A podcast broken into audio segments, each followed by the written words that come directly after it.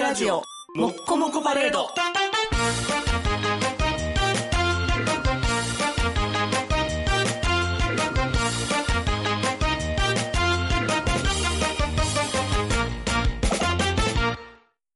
40超えた同世代のおっさんたちが最近ワンチャンという言葉を使うようになった。おっさんたちはたまにワンチャン失敗したらどうするみたいなマイナスの意味合いでも使っているのだが、正しいのだろうかネガティブ世代に知り合いがいないので、ちっともわからない。青春アルデヒド、オーディエドラ。。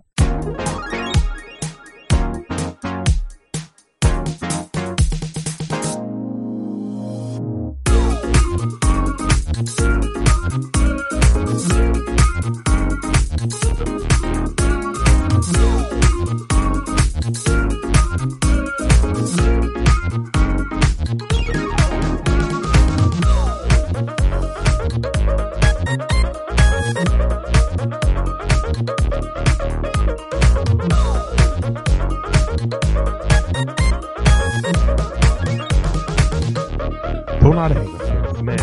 はい、青春アルデルの時間です。部長です。アニワギです。そよして本日ゲストが、ライターしております、村田ナムです。よろしくお願願いいししますます。ろしくお願いします。いやラムさんはじ地味にずっとある程度割と聞いてくれてる。ありがとうござい ます。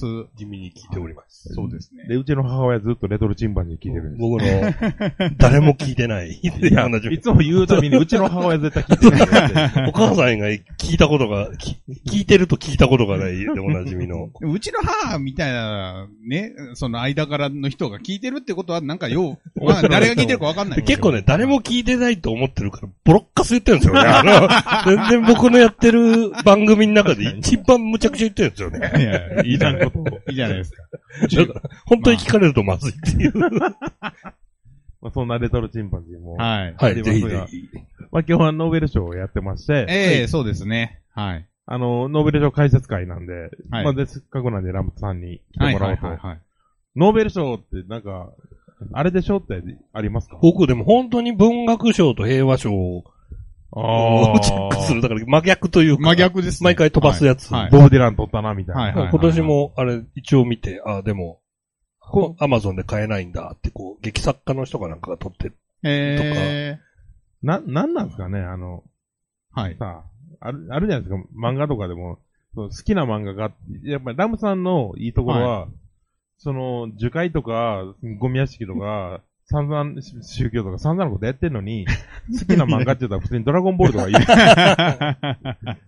その生きってなさがやっぱりラムさんっぽい。いあードドメジャーなもんは読みたいじゃないですか、やや、っぱり。そうですよねう。ん。だなるほどからやっぱそういうのちょっとみんなが知らんの、あの、カラオケ行ってさ、はい。アルバムの曲歌うやつとおるやんああ、まあまあまあ、いますよね。うん。絶対モテへんぞって思うじゃん。まあね、本当いにや、。昔はそれがモテると思ったんです、僕も。もみんな。なが知らん曲聴いて、自分が聴いた絵に、わ、なんていい曲って。あそういうことね。だけど、そんな絵に興味ないじゃん。そううんしかも別に、お前が歌う、それだもんね、みたいな話。そうなんですよね。お前の歌う知らない歌だもんね、ってい 確かに確う。せめて知ってるやつ歌えよな、みたい な。悪女を歌ったりだ厳しい。なそうですね。うん。厳しいですか。うんでも、数石黒とかが撮ってたんで。はい、あう。そうですね。はい。結構、意外と面白い作家も撮るから、はい。こうは知らない面白い作家探しみたいな感じで、一応、ノーベル賞はチェックしてます、い。ね。ああ、なるほど、なるほど。でもそうですよね。確かに。日本にいるとあんまり入ってこない情報みたいな人いますよね。うん。僕も青色ダイオードぐらいしか印象がなくて。ああ、なるほど。 だいぶ前ですね。だいぶ前なんですよ。だから、ダイナマイトと青色ダイオードでしょぐらい それの、そ最初やいの、古代と近代。や、最初でもないよ。よ。作った人のやつですよ。あの、今年はさ、まあ、僕が知ってる限り一番盛り下がってると 思うよ。ああ、そう。うまあ一応ね、もうノーベル賞とイグノーベル賞をやって、はい特にイグノーベル賞とか、ノーベル賞これですって時に、あーとか、あ、そういうのって言えるように、はいはいはいネタバレせんようにしてるんですよ、僕。ん。はいはいはいはいはい。で、だから一応そのネタバレはせずに来てるから、ほんまに知らないんですよ、今年も。ああ、なるほど。今年ね、まあ、この別に内容の話じゃないから、これ後でせえへんから言うけど、あの、医学生理学賞から発表って始まるんですよ。はいはいはい。うん。で、今年コロナ絡みなんです。おーコロナワクチンなんですよ。医学生理学賞が。で、初日でしょうんで、初日、イグ、ノーベル賞のニュース出そうにも、コロナワクチンにノーベル賞が出ましたっていうのは、まあ、反論が絶対あるわけじゃないですか、今。ああ、なるほど。だから多分メディアはね、扱いにくいんですよ。ああ、だとだってまあ特に日本はね。う。うんんその厄介な人たちが。そう、厄介な人たちの声がでかい国だから、うんうん、だからまあ多分ちょっと扱いにくくて、まあそういう、うん、言い方、 賛否両論ある国じゃないですか。そうですね。 まあこの国はね、コロナワクチンに対して。 僕は全ての研だか究らに敬意しかないから何といも言えないんですやいやけいやいや。で、多分メディアが、すっごい報道しにくい中から始まっちゃったんで、ど。うん。で、しかも日本人の事象がないんです、今年。だから、多分、なんか、冷や水を、こう、なんか飲まされたまま3日間過ごして、特に何もなかったみたいな感じ になってる気がするな、今年は。まあけど、その、素早い対応の受賞やね。まあ、まあ思うことはいっぱいありますよ。うんえーは平和賞でよかったんちゃうみたいな。それは違うじゃないえいや、まあね、あの、うん、まあ、それは後で言いましょうか。はい。うん、はい、はい、はい。あんま言い過ぎると、あれらしいですよ。うん YouTube ダメらしいですよ。 YouTube そっちうるさああ、なるほど、その、あれね。い。うん。だかもら、うそれも言いたくない。そうそういろん なだから、いろんな見方があるよって話ぐらだい。から、ね今はい一は応、これからの、今からの収録のことを思って、僕のからの提案としては、はい。やっぱり、ポッドキャストとはいえ、その、言葉選びとか、はい、はい、はい。はい今そういうね、あるでしょ社会秩序 をお前に言われると思わんかったわ。あるでしょだから、そういうコンパラのことを考えて、あのコロナの何々のことは、きい今回の放送に限り、チンチンって言言っていくれやいやいや、だから、ちんちんもあかんちゃうん か。おちんちん、コロナおちん意ちん。外と大丈夫かな。そあっちなはるほどう、んなるほど、なるほど。そうなんですね。はい。っていうようなね、まあ感じそ。う、難しいらしいですよ、それ。。はあ、でもまあまあそうそう。だから今年は、で、今までで僕が知ってる限り、一番冷め切った報道がなされてる感じがします ねそれは、正直良くない研究とかじゃなくて、メディアとして、ちょっと、扱いにくかったんだと思います。なるほどな。はい、多ほどね分。おちんでちしんかのも話それがだ初な。日だったんで。みんなジャニーズに夢中だからじゃないとか。まあそういうのもあると思います。対抗馬が強いっていうのもあると思いますけどね。う。うんん。まあ、てな感じで。ジャニーズ問題だけ喋ります かそれこそなんかあれなんじゃないおか。お大丈夫か。終わらへん。確かに。 はい。はい。っはい。ていうことで、まあまあまあ、ちょっとやっていきますね。 はい。はい。はい。じゃあ、まずはじめに、ノーベル賞の概要を一応ご説明しておきますけれども、はいえっ、と、アルフレッド・ノーベルというダイナマイトで財を成した人が、まあ、あの、いろいろ諸説あるんですけど、まあ、その、罪滅ぼしじゃないですけど、兵器として使われちゃったので、えーっていうのもあって、えーまあ、世の中の役に立つように、えー遺産を使ってくださいよ、とはい。いうような話で、1901年から始まっております。で、えー物理学、科学、それから医学生理学、これは一部門ね。で、文学、平和の5部門ありまして、えーまあこれは個人的な、えー話ですけど、私は文学と平和に1ミリも興味がない ので、えー物理学賞と科学賞と医学生理学賞の話しかしません。はい。ドラリでぐらい言ってもいいんじゃん。え、何が何がボブデラーみたいなのが言って始まあー、まあ言うともうなんかボ興ブ・味あるディみラたーいになはるちょかっらとなんかあれですよね。るみたいな。興味あるみたいなのも嫌なん や。いやーもうだってな、こう5部門って言うけどさ、初めは5部門やけど、ほんま経済もあるからな。経済、経あー済はでもノーベル委員会はノーベル賞と認めてないんですって。 あ、えああ、そうなんや。はい。70周年記念してなんか新設しようっつって新設はしたものの、えあんままあ、り選考ラインも違うし、ああ。みたい。まなあ、話。政治利用がでかいもんね。まあ、もうあるっていうことですけどで、ね。意識はいしてないからってな。はい僕、だから、男5人でクリスマスイブに向かって暇な時に、はい。クリスマスを意識しなさすぎるのもおかしいし、意識するのもおかしいから、いつも通り、いつも行きたいとこ行こうってポケモンセンター行ったら、はい。クリスマスだからアホほど混んでて うん。 ん。だから、意識した方がいいなと思ったんで。まあまあ、だからそういう意味ではい意図的に避けてますよね。そうやな。まあ僕はね。そうはだい、ねはい。で、ちなみに受賞した人には、ノーベル賞が有名な理由の一つは、やっぱ賞金額が大きいっていうのがあって、うん。えー、まあ、賞状とメダルの他に賞金がもらえます。うん。1億円で。一部門あたり、まあ、およそ1億円。え1000円万。安だとちょっと上がるかもしれないですね。ああ、確かに。確かに。今はそうかもしれません。えー、で、まあ、約1億円ですけど、3人だったら、まあ、3等分したりとか、はあ半分取る人と4分の1の人が分かれたりとかするので、まあ、まあ、お金は、そんな、数千万ぐらいかなのケースが多いと思います。あ、全員で1億なんや。はい。部門あたりの価格なんでうんあー。一人でもらったら、総取り。でもそんなめちゃくちゃ高いわけじゃないですね。あ確か、にそうです、そうです。あのー寄付とかしたら、うん。建屋は建たないよねぐらいの額です。ねあえ、ー俺ノーベル賞取ったんだから、つってあい、なんかこう、クラファンとかやった方が儲かりそうな 感じ。いや、まあまあ、そうだそうですよね。なんかね、うまいことやった方が儲かりそうです。ねえ。はい。みたいな話。で、えっと、まあ、ちなみに誰が先行してんねんっていう話で、うん物理学賞と科学賞に関しては、スウェーデンの王立科学アカデミーが選んでうます。ん。で、医学生理学賞は、カロリンスカ研究所っていうところが先行しているということになってます。で、選考過程は、えー、秘密です。最終選考はその当日にやるらしうんい。えへーだから、だからメディアに早めに流出しない。あ、はいへえ。へでも今年なんかちょっと漏れたみたいなの言ってましたよね。ああ、そう、受賞者がさっきね、リークしたっていう。まあ、あの、おうコロナの時に全部オンライン受賞式になったりとかの絡みがあるんで、まあ、その影響もあって、もしかしたら今は早くなってるーかもしれないですね。ね。で、まあ、一応、選考過程は秘密なんですけど、50年後に公開されるという約束に一応なってます。はい。じゃあされてるんですか過去のやつ。されてるんでしょうね。一応これは公言されてるので。はい。 50年経ってるもん な。うんはい。で、もらうためには、えっと、信者ダメ で、はい。存命。長生きすることは、受賞の、まあ、コツに なる。だんじりで事故った人みたいに 生き生きてるってことにして、 こそうだん、だんじりでさ、だんじりでさ、はいは死いんだはいら。その町が、その日と翌年が弾けなくなるから、はいはいはいはい。いつでも死んじゃない感じにす る。ああ、なるほど。重症やけど大丈夫みたい重症やけど、今病院でなんとかみたいなな。。はいはいは24時間過ぎたら、ね、なんか、それは、祭りで死んだことじゃなくなるらしいみたい。い なな。るほどなるほど。みたいな噂、はいはい噂よ、噂。ああ。ノーベル賞もややこしい事例あって、だからその、そう授そう、授与が決定、内部的に決定してから、受賞式の発表日までの間の3日間ぐらいの間で死んだことがあったらしくて、人が。う。あーでもったそんやれはもうさすがに決まってるからいいですってなって、あ死んでる人に出すっていうケースは、まあ、ある、あるみたいです。そそれれで何何人かいて一人死んだりとか。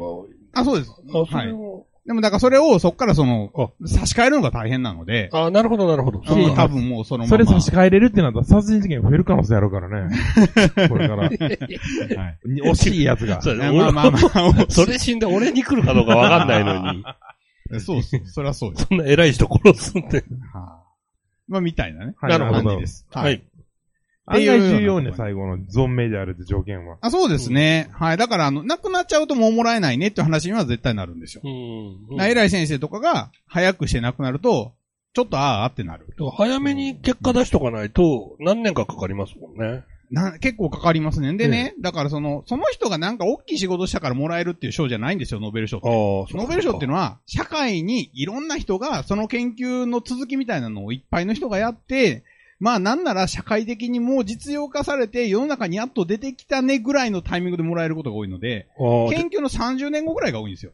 基基本的に若い人はもらえないんですねあ、。そうです。なんか今年珍しいなってちょっと思いました。あ、そうなん。コロナの。あー、あ、でもコロナのもそんなに若い人じゃないですよ。まあでも早いってことですか。ううんんあ、だから賞自体は、まうんあ早くても、その研究、対象となる研究は結構昔あのーそう研かそうか究だったりするので。ずっとやってる人がもらそえうたです、そうです。はい。い。っていう感じですね。まあ、パッと来てパッとできるんやったら脅威じゃないもんね、そもそも。まあ、そうそうそうそうそう。なぜ脅威かって話っていうの は、パッとできひんからやと思うそうそうそう。ちょっと何年か経たないと間違ってたりもしますもんね。あんまあそうなんかなんですロよ、ボね。トミーとか撮ってましたもんね。なんかあ、ね、まあそうそう。間違うのはまあしゃあねえって話なんだと思うんですけど、間違いの業績に対してノーベル賞が出るっていうのはね、うんある程度はしょうがないっていう、うん、ことですね。はい。で、じゃあ、あの、科学賞からいき聞きたいと思いますけど、 頭がクラッとしましたよね。ねもうフィクションかどうなのかもわからない。いやいやいやいや。え。ね呼んで呼んでもらっていいですかはい。じゃあまず科学賞ですけど、えー、今年はまあ、あの、英語、 英語読んでもあれだと思うので、まあ、日本語でいきますか。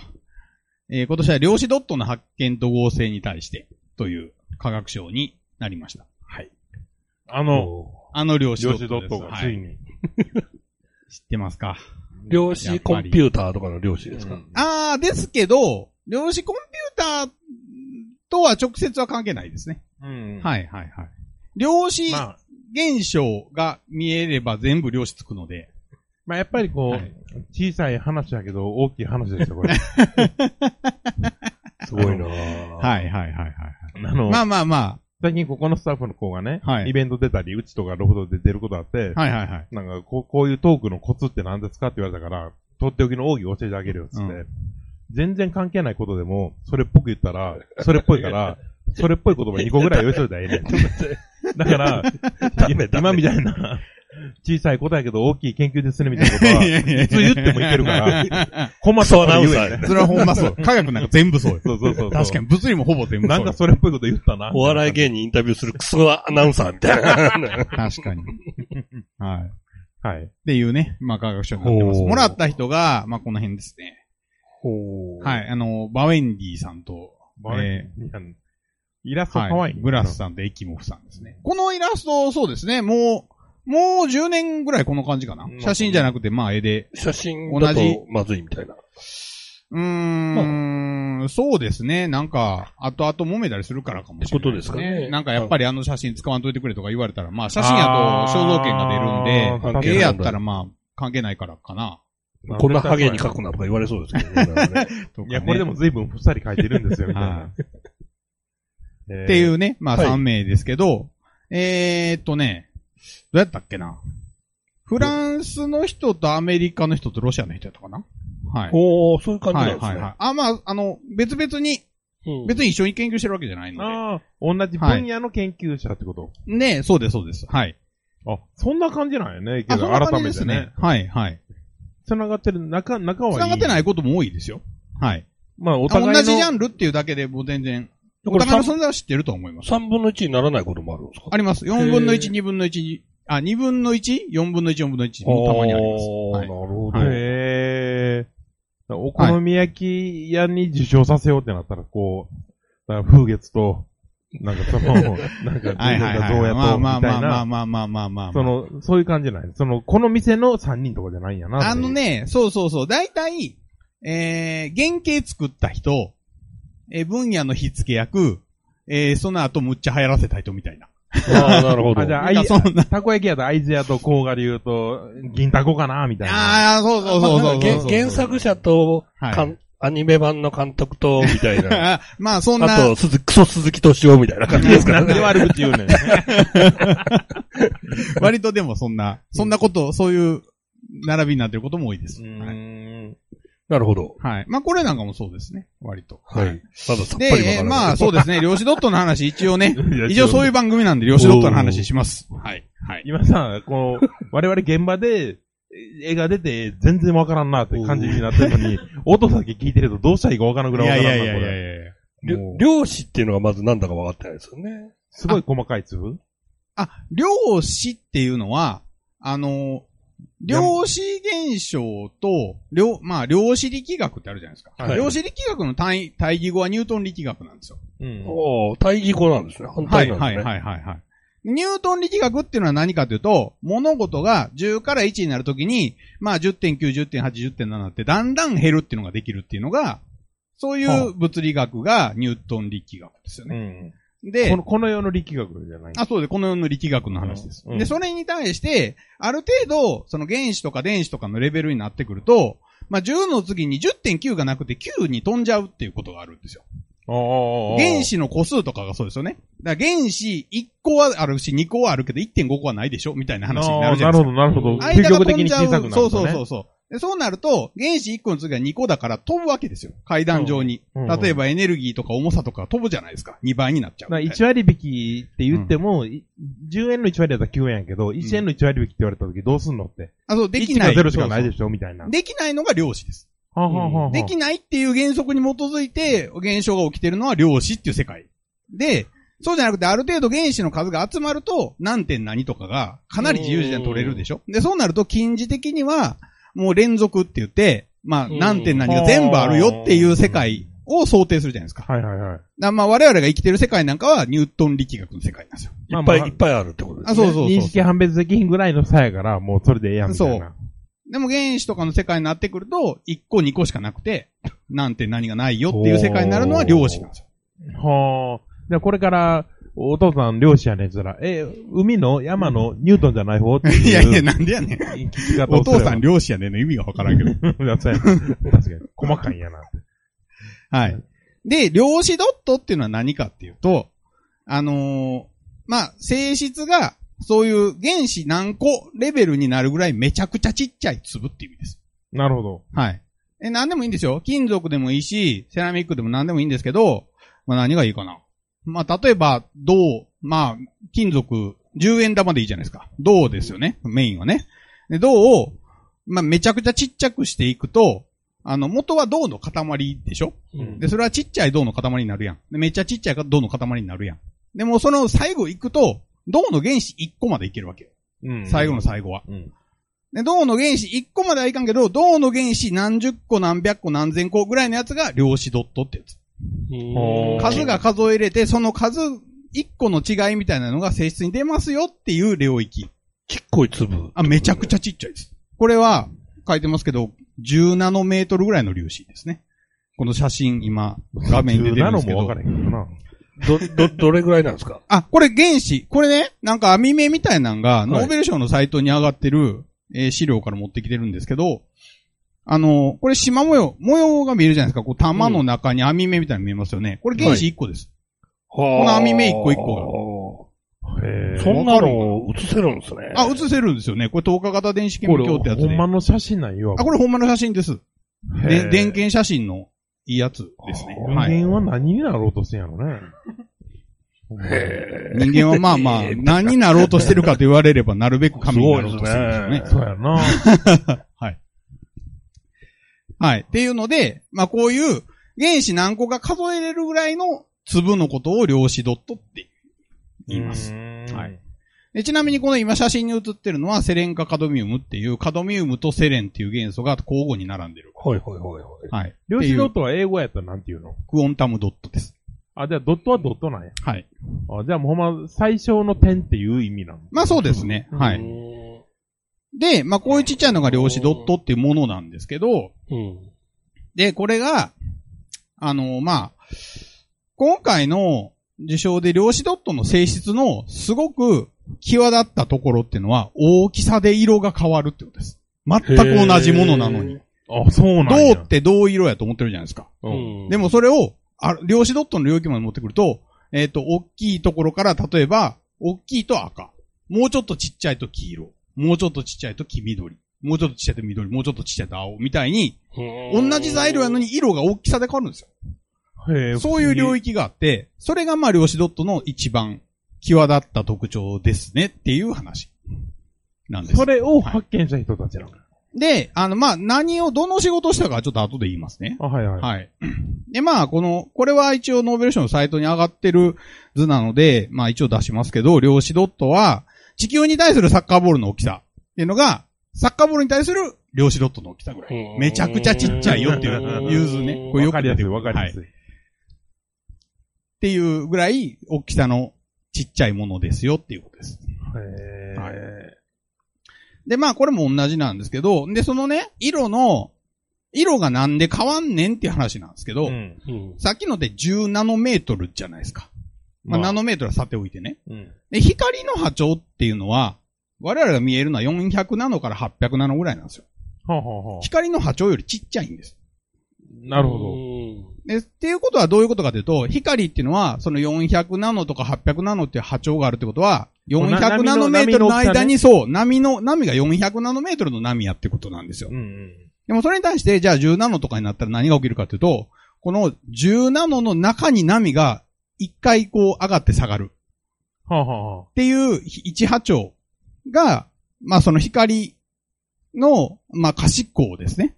可視光に近い領域にあるから色がついて見えるってこと。難しいんです よ。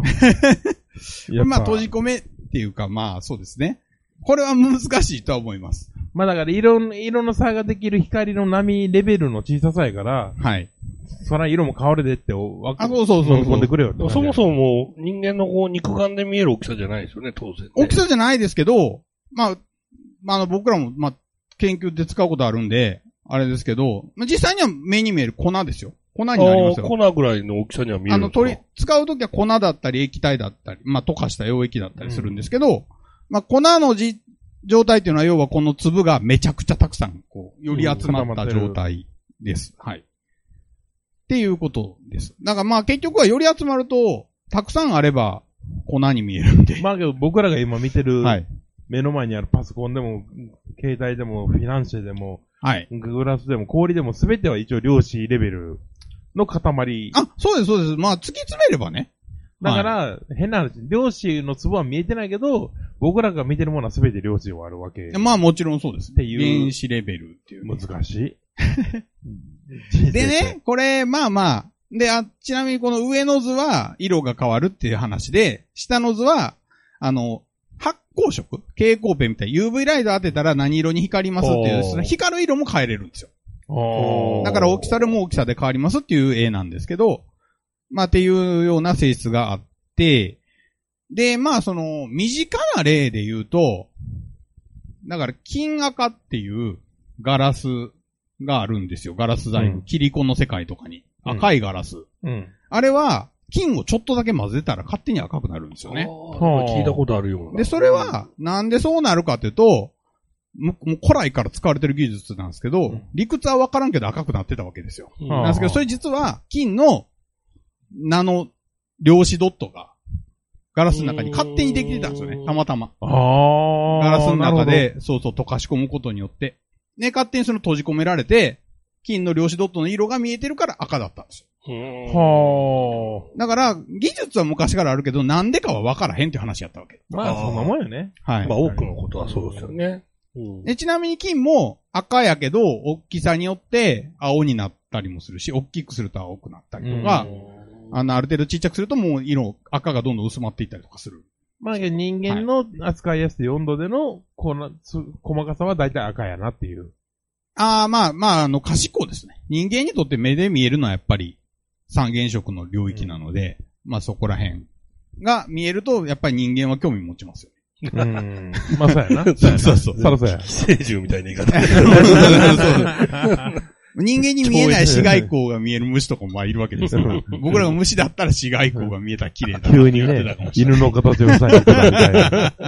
はいえーっていうような、まあ話なんです。なるほど。で、まあこれを作れるように、まあした人っていうのがいて、これ作り方も編み出した人ももらもらってるんですけど、作り方っていうのは実は今はもう簡単で、原料の液体っていうのを、まあその、作って、うん。まだ反応する前に注射器に入れるんですけど、これを熱で分解すると量子ドットができるんですね。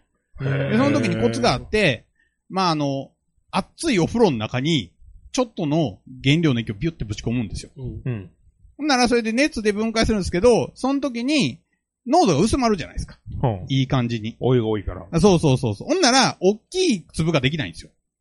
ちっちゃい粒がいいっぱいできるんですよ。上に平たーく薄くできるってこいや違う、中にビュって打ち込んでガーって回すんやけと。どうん。まならか攪拌されるからってことかあ。うんあの、粒子っていうか、まあ、個体は何でもそうなんですけど、初めに溶けてるところから個体が出始めるっていうところと、0から1になるところと、1が10になる、大きくなるっていうステップがあるんですけど、はいはい。 0から1のステップと1から10のステップは理屈が全然違うんですよ。あ、そうなんやで、これをうまく切り分けてやるっていうのができると、ちっちゃい壺をいっぱい作ることができるんですね。で、大きさも好きな大きさにできる。その成長させる。1から2で止めるのか、1から5にするのか、1から10にするのかみたいなのが、コンペイトーの逆やな。あ、こん、まあ、いやでもコンペイトもやってますよね。はい。まあ、とにかく薄く作ったら細かいものができるっていう。っていうのを編み出した人がいて、これのおかげで世界中の研究者も簡単に作れて研究できるようになったし、いろんな物質が。はねやし、まあその産業、もうすでにこれ世の中に出てきてディスプレイとかに使われてるんですけど、量子動色画。が、へー色が変わるからですかあ、そうです、そうです。ああへの好きな色で、まあ綺麗な色で光るドットを作れるじゃないですか。だだから発光体、いい発光体が。が作れるんですよね。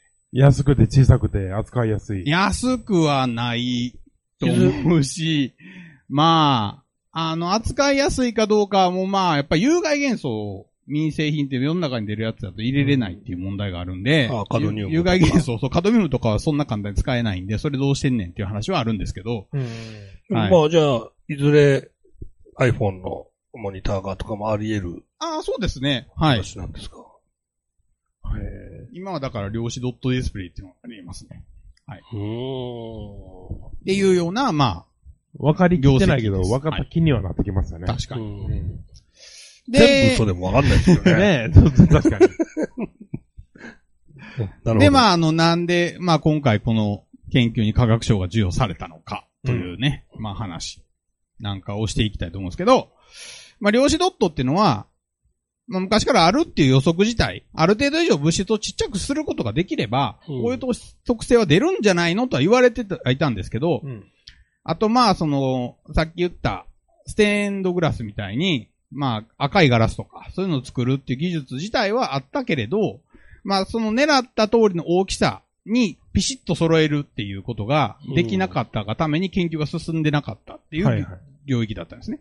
で、そこで、まあ、その一番初めのエキモフっていう人が、まあ、ロシアの人が、あの、ガラスの中で、この人は塩化銅っていうものを使ったんですけど、塩化銅のサイズが違うのを綺麗に作り分けることで、性質、色が変わるよっていうのを初めて見せたのが、ああ、なるほど。この人なんです。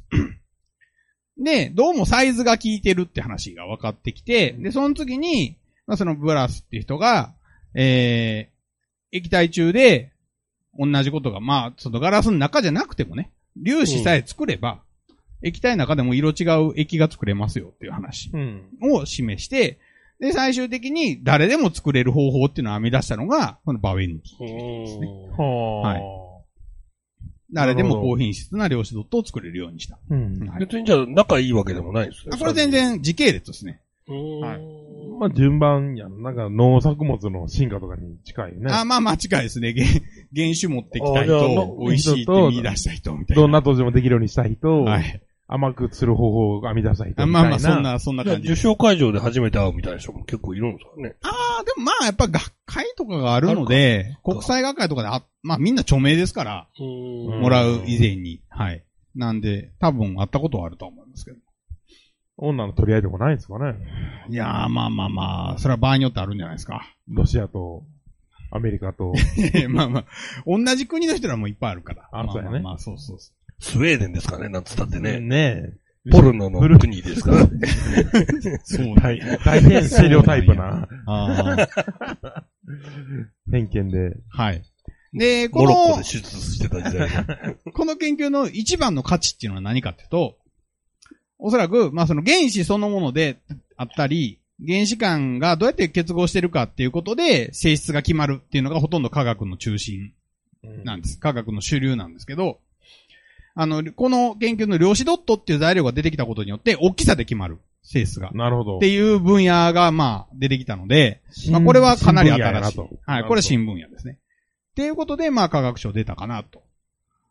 今、いうと今ころもですね全然実用がバンバンされてるし。バンバンっていうか、いや、まあ、まだ実用化され始めたぐらいですけど、今、すっごい使ってる人はいっぱいいますね。だからう、ん作れるようになったんで簡単にう。んあと変えたりもするし。割と近年なんや。ああ、まあ、近年、そうですね。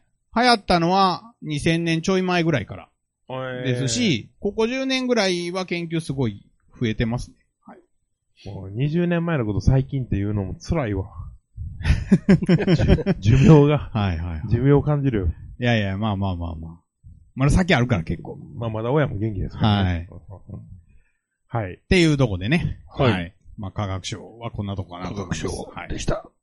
いや、けど、分かった雰囲気は出ましたよ。あ、出しましたかはい。なんかね、僕アメコミから学んだ最大のことは、はい。全部を分からんでもふわっと分かっとけってことなん ですよ。あ、でもそれはそうですね。本当に。それは物理もそうで、物理のことも理屈で1からちゃんと10まうでん順を追って理解しようとするのは無理やなと思って。はいはいはいはいはい。ただ、全体像の4割ぐらいをふわっと掴んどくぐらいで満足しとこうみたいな。はいはいはい。た。確かにタイトル見た時の絶望感はもうなくなりましたあね、。そうですかね。。よかったです。もう一ち回、っちゃい粒をもう一回タイトル見てみましょう。えーもう、もう一回タイトル見るはい。何枚目やこれぐらいかああ、はい。ほら、電子ドットの発見のご、あ、まあ、まあ発見も5000も偉かったですね、うんみたいな感じぐらいは今。ああ、はうい。ん量子ドットあれな。うん。うんやっぱ起きたんでな、やっぱりな。色変わん。はい変わるんだよっていだからねみう。はい。はい。っていうぐらいはつかめま感しじたで。す。はい。 これは、けど、学校で会社で自慢しにくい案件やね。 まあでも、理系とか、まあ大学とか科学系の学部とかいる人らは、まあ見たことはあるぐらいにメジャーな分野なんですよ、もう今となっては。うん結構。うん。だからまあ、やっと出たなっていう感じ。あなるほど。はい。まあ、誰に行くんかとか、切り口もまあもちろん大事で。 まあ、同じ分野でもはいどの3人やねんっていう。そうですね。これ、量子ドットっていうのは、実は、その、ちっちゃい粒の領域の中でも、光るものに対してよく使われるようなんですよ。なるほど、なるほど。光んない粒がいっぱいあるんです、実は。はあ、はあはあ、なんですけど、その分野にはいかなかったんだなっていう感想は我々はあります。まあ、その、ああ、なるほど。領域の人間としては。他の使い方もいっぱいあるってことなのありますね。あります、あります。あの、例えば、ハンダみたいに使うとか。ほうう。んあ、の、粒を、まあ、ちょっとねちゃねちゃした液とかに混ぜれば、ハンダみたいな感電じ気がで通、ると。そう、電、あの、熱をかけたら電気が通るようになるとか、ほう、みたいなね、るほど方法とへーかそういうのもであるんで、まあそういうのもあるけど、そっちじゃなくて、まあこの量子ドット、光る方に行ったんだなーっていうのはありますけど、まあだから、下くぶるには、まあ、量子系でも、量子ドット行くとは な、みたいなはい、はい。ことを言っとけばいいってことですね。まあまあまあ、そうですね。ナノ粒子っていう業業界ですう。んはい。了解。もうこれ常に僕こういうことを言った時のイメージは、なぜか車のディーラーとかが言ってるイメージも言ってるんですよ。ディーラーとかがその得意先の社長とかに言ってるイメージ。あー、なるるほど、なるほど。ほど。ビッグモーターとかこういうことを言ってたんかな、みたいな あ思ってます。ー、なるほどね。はい。はいまあそうかもしれない。はい。